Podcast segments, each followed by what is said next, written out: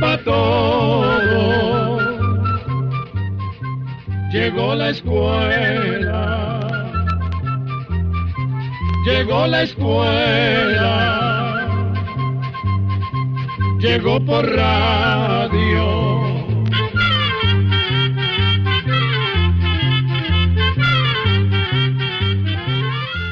Hola, qué bueno amigos, ya estamos con ustedes preparados para presentarles Oigamos la respuesta con nuestro lema, comprender lo comprensible es un derecho humano. En ese espacio de hoy nos preguntan cómo se puede evitar el karoshi, o sea, la muerte por exceso de trabajo. Muy interesante. Además, conozca con nosotros el país de Bután. Y descubra por qué los imanes se atraen. Escuche las respuestas a estas y más preguntas en nuestro programa de hoy. A ver, súbale el volumen a su radio, tómese un cafecito y acompáñennos. Aquí está ya la primera consulta del amigo oyente Romel Araya Martínez. Nos ha llamado por teléfono desde San José en Costa Rica y nos pregunta, ¿cómo se puede evitar el karoshi?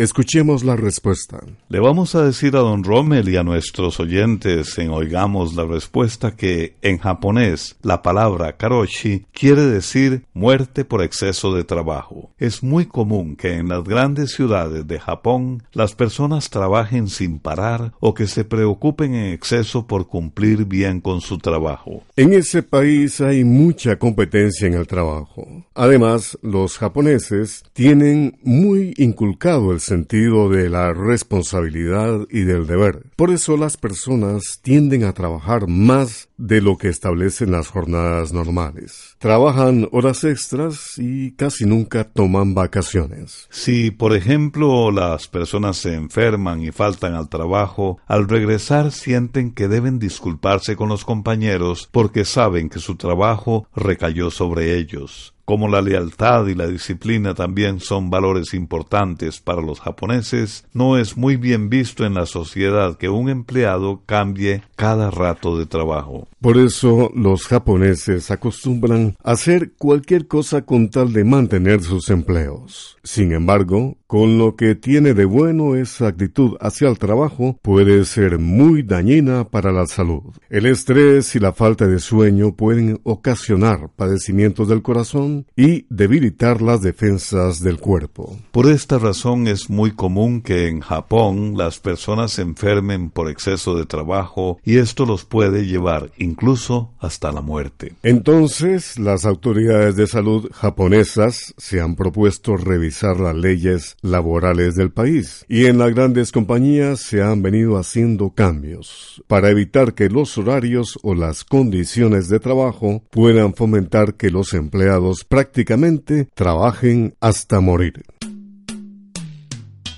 En nuestra programación diaria de música centroamericana nos complace incluir hoy a Belice y de Belice la legendaria intérprete Lila Vernon quien nos interpreta Call the Police. Que la disfruten.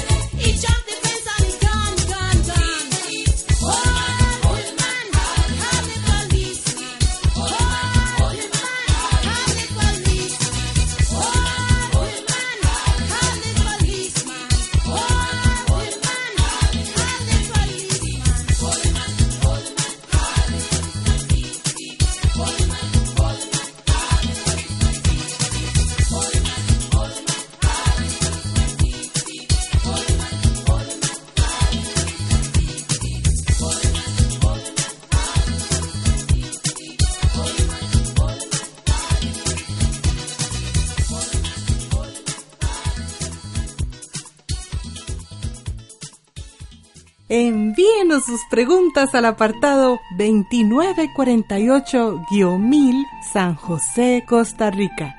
También nos puede contactar al correo electrónico isq.org o encuéntrenos en Facebook como Oigamos la Respuesta. Bien amigos, estamos de regreso luego de esta pausa musical y tenemos otra consulta de un estimado oyente que nos llama por teléfono desde el municipio Nueva Guinea en Nicaragua. Este amigo nos consulta. ¿A cuántos meses de nacida pone la gallina de granja? ¿Cuántos años dura produciendo? Escuchemos la respuesta. Vamos a contarles que las gallinas de razas especiales para poner, como las que tienen en las granjas, comienzan a poner después de que cumplen los seis meses de edad y ponen casi todos los días. En las granjas, por lo general, las dejan produciendo de 75 a 90 semanas, dependiendo de la raza. Después, generalmente las cambian por gallinas jóvenes, porque la producción de huevos no paga la alimentación que se les da. Sin embargo, estas gallinas se pueden comer o vender para carne. Resulta que estas gallinas de granja no se encluecan. Por eso, cuando comienzan a mermar la postura, resulta más económico venderlas para carne. Así que, como decían las abuelas, gallina vieja que está sana y no pone, a la cazuela.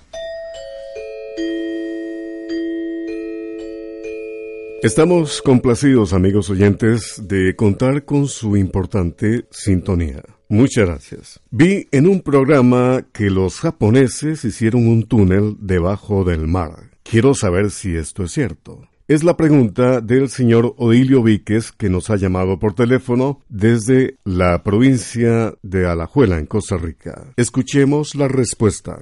Le vamos a contar a don Odilio y a nuestros oyentes que lo que usted vio es totalmente cierto. Japón es un país que está al este del continente asiático y es un archipiélago, o sea, un conjunto de islas e islotes. Para poder unir dos de estas islas, se construyó un ferrocarril entre ellas. Ese ferrocarril pasa por un túnel de 52 kilómetros y que está a 100 metros bajo el fondo del mar, construido en roca dura o sólida. Este ferrocarril une la principal y más grande isla de Japón, conocida como Honshu, con la segunda isla más grande, conocida como Hokkaido las cuales están separadas por el estrecho conocido como Sugaru. La idea de construir el túnel empezó en los años de 1950, cuando varios ferries que cruzaban este estrecho se hundieron a causa de un tifón, que es como llaman en estas tierras a algo muy parecido a los huracanes. Por esa razón, el gobierno japonés empezó a buscar la forma más segura para moverse de una isla a otra. Luego de ver y estudiar las posibilidades, se decidió construir un ferrocarril que pasara por un enorme túnel bajo el lecho marino. Su construcción duró 25 años y se inauguró en el año 1988. Este túnel tuvo un costo de 3.600 millones de dólares. Sin embargo, tanto en aquella época y en la nuestra, muchas personas prefieren viajar por avión, pues resulta que se dura menos y es más barato. Este túnel es una gran obra de ingeniería japonesa del siglo XX. Finalmente le contamos que dentro del túnel hay dos estaciones de pasajeros con museos donde se explica el funcionamiento y la historia de este túnel ferroviario. Y ahora amigos, disfrutemos de otra pausa musical. Vamos a escuchar a la canadiense Amanda Martínez y su canción Tómalo. Suena la trompeta recordando la fiesta ayer noche bailando. Escucha las maracas suspirando en la playa, invitando el olvido. El tiempo está volando, tu trabajo está llamando y tus metas esperan día ya empezó, no pierdas tiempo. La nueva vida despierta.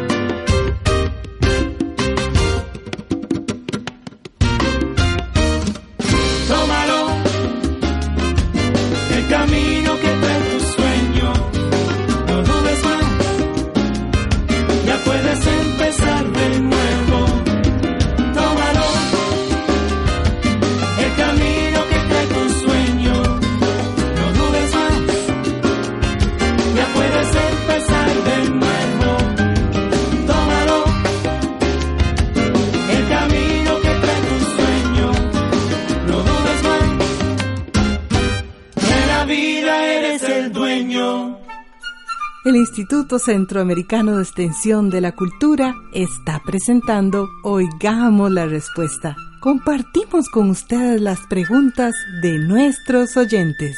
Comprender lo comprensible es un derecho humano. El señor Cruz Ramón García Martínez nos envía un correo electrónico desde la ciudad de León, en Nicaragua, para decirnos lo siguiente. ¿Podrían hablarme un poco sobre Bután, un país que se encuentra por el Himalaya? ¿Es cierto que ahí la gente es muy feliz? ¿Acaso no hay pobreza en Bután? ¿Son realmente felices o es pura propaganda del gobierno? Oigamos la respuesta.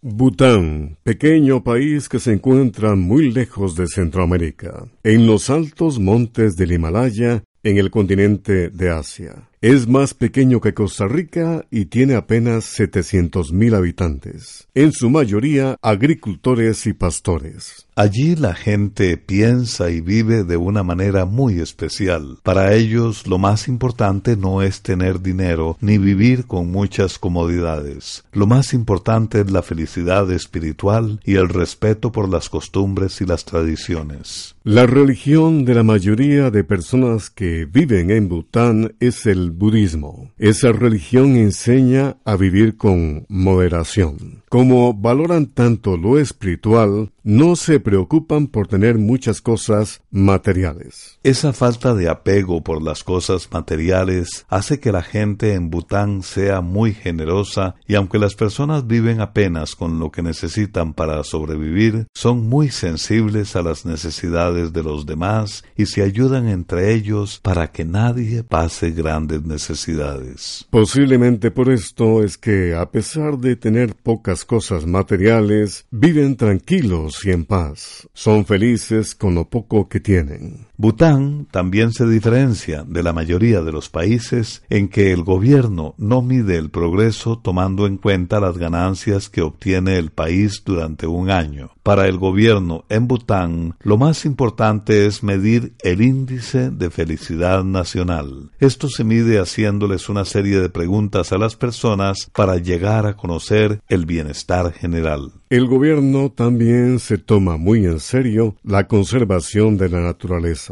Más de la mitad de los bosques en Bután están protegidos y dicen las personas que han visitado este país que es un lugar realmente hermoso, donde se respira paz, lo que sin lugar a dudas también debe ayudar mucho al bienestar de la gente.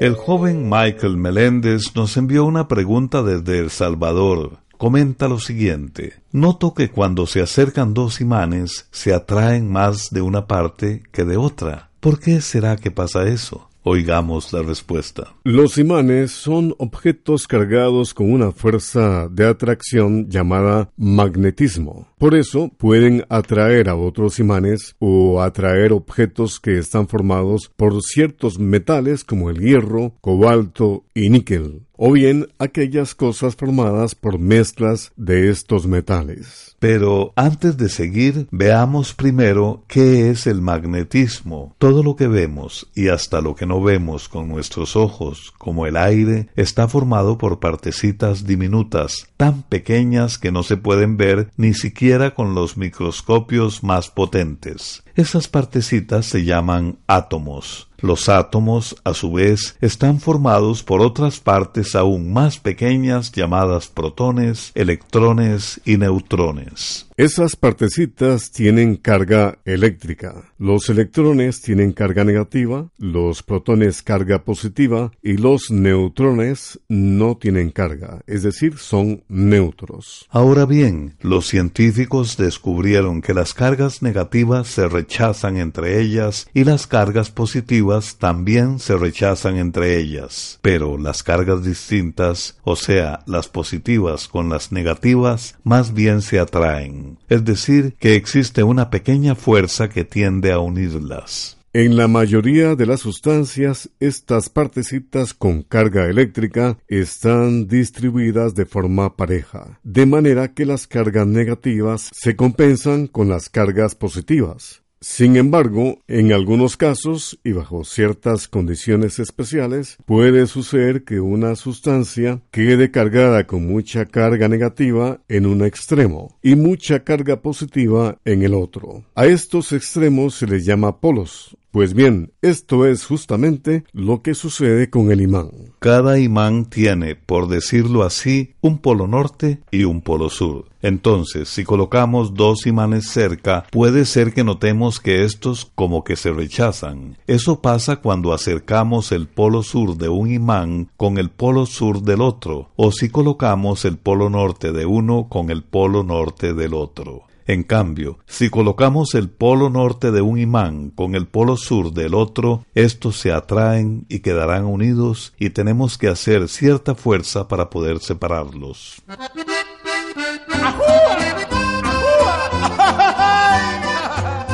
Ya no vuelvo al otro lado porque no sé hablar inglés y los que lo saben pues no me entienden. Natalio Reyes Colás, el Tamaulipas nacido, pelado fino y audaz, del río Bravo crecido, cruzó sin mirar para atrás, dejando novia comprometido con quien casar. No era flaca, era gordita, Petra Garza Benavides, llorando dijo a Natalio Reyes Colás, no me olvides, soy más bien fea que hermosa, pero no me hayas otra que sea más hacendosa más cruzó la línea de visora por el otro lado y se encontró con Mabel, Mabel Ortiz. Una pochita que hasta el nombre le cambió. En vez de Natalio le puso Nat. En vez de Reyes King y Cole por Colás, ahora es Nat King Cole. Martínez de la Garza. ¡Ya, ya, ya!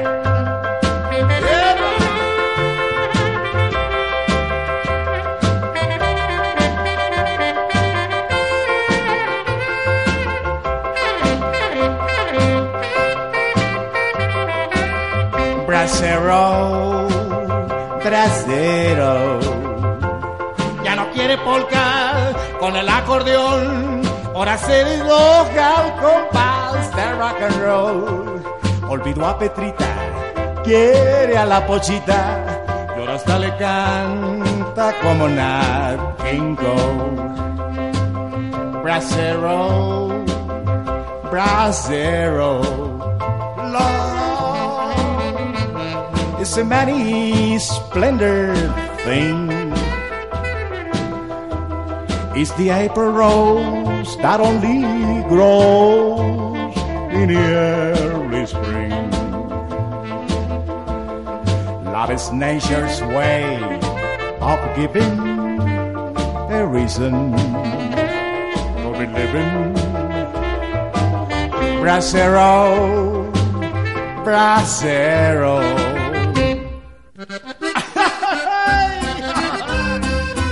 Lo dejó en la calle, no sabía más que cantar y bailar, de cocinar nada, puro jamanex, waffles and hamburger with ketchup. O sea le estaba impuesto pura tortilla con chile.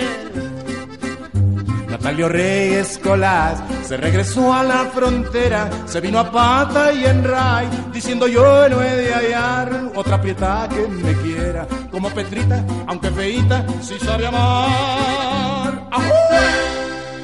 Si desea hacernos llegar su pregunta a través de una llamada telefónica, nuestros teléfonos son código de área 506, número 2225-5338 o 2225-5438. También puede contactarnos a través de un mensaje de WhatsApp al teléfono código de área 506, número 8485-5453. Vamos a concluir nuestro Oigamos la Respuesta de hoy con un artículo muy interesante que se publicó en el Almanaque Escuela para Todos del año 2008 y se titula Los musulmanes.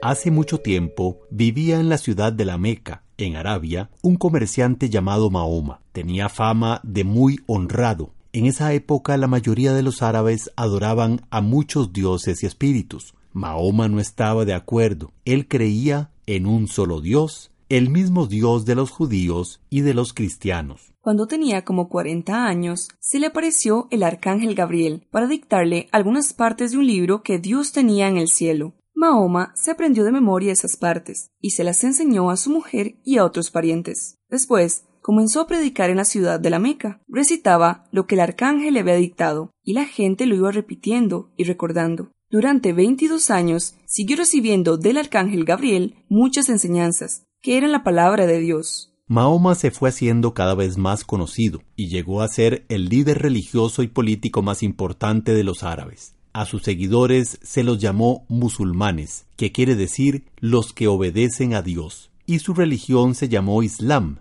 que quiere decir obediencia a Dios. A Dios los musulmanes lo llaman Alá. Con todas las enseñanzas que Mahoma recibió de Dios, se escribió el Corán, que es el libro sagrado de los musulmanes. El Corán tiene partes que son muy parecidas a la Biblia y otras que son muy diferentes. Dice en el Corán, Creemos en Dios, en lo que se nos ha revelado y en lo que se reveló a Abraham, a Ismael, a Isaac, a Jacob y a las doce tribus. Creemos en que el Señor dio a Moisés, a Jesús y a los profetas no tenemos diferencias con ellos. Pero en el Corán se dice que Jesús no murió crucificado, porque Dios no lo permitió. Según el Corán, Dios puso a un hombre en la cruz en lugar de Jesús, y cuando lo crucificaron, Jesús ya estaba al lado de Dios. Para los musulmanes, Mahoma fue el último profeta enviado por Dios, y no habrá otro. En el Corán también se encuentran muchas de las obligaciones de los musulmanes. Hay cinco obligaciones que todo musulmán tiene que respetar sin falta. Tienen que repetir siempre en sus oraciones, La ilaha y la Alá, Muhammad Rasul Alá. Eso, en el árabe, quiere decir, no hay otro Dios verdadero más que Alá, y Mahoma es su mensajero. Las personas que quieren convertirse al Islam tienen que decir esas palabras ante testigos. Otra obligación muy importante es la de rezar todos los días cinco veces. Las oraciones son cortas. La primera oración es al amanecer, la segunda al mediodía, la tercera a media tarde, la cuarta cuando se pone el sol y la última es más tarde en la noche. Para los musulmanes, la riqueza no es de quien la tiene, la riqueza es de Dios. Por eso, los que tienen bastante dinero, oro y otras cosas de valor, una vez al año, tienen que dar a los pobres una parte de lo que tienen guardado. Otra obligación de todos los musulmanes es la de no comer de día durante todos los días del noveno mes del año. A ese mes ellos le llaman el mes del Ramadán. Durante todo ese mes solo pueden comer de noche. Durante el día no pueden ponerse ni agua en la boca. Así buscan purificarse y compartir el sufrimiento de quienes pasan hambre. La quinta obligación es la de ir a la ciudad de la Meca al menos una vez en la vida. Los que no pueden ir no sufren ningún castigo, pero aquellos que pueden llegar a la Meca deben hacerlo al menos una vez en la vida, durante el último mes del año. Los que no son musulmanes no pueden entrar a la Meca. La religión prohíbe a los musulmanes los juegos de azar, como la lotería o las rifas. Tampoco pueden tomar bebidas alcohólicas ni comer carne de cerdo. Se puede decir que los pueblos del Islam son de los pueblos que más fielmente cumplen con su religión. El Islam y el cristianismo son las dos religiones que tienen más fieles. Más o menos la mitad de las personas en el mundo pertenecen a una de estas dos religiones. La mayoría de los musulmanes están en países de los continentes de Asia y África. Programa de Control 14. Y así llegamos al final del programa del día de hoy. Los esperamos mañana en este su programa Oigamos la Respuesta. Mándenos sus preguntas al apartado 2948-1000 San José, Costa Rica también puede enviarnos sus preguntas al correo electrónico isq.org o encuéntrenos en Facebook como Oigamos la Respuesta. O llámenos por teléfono, código de área 506, número 2225-5338 o 2225 5438. Recuerde que comprender lo comprensible es un derecho humano.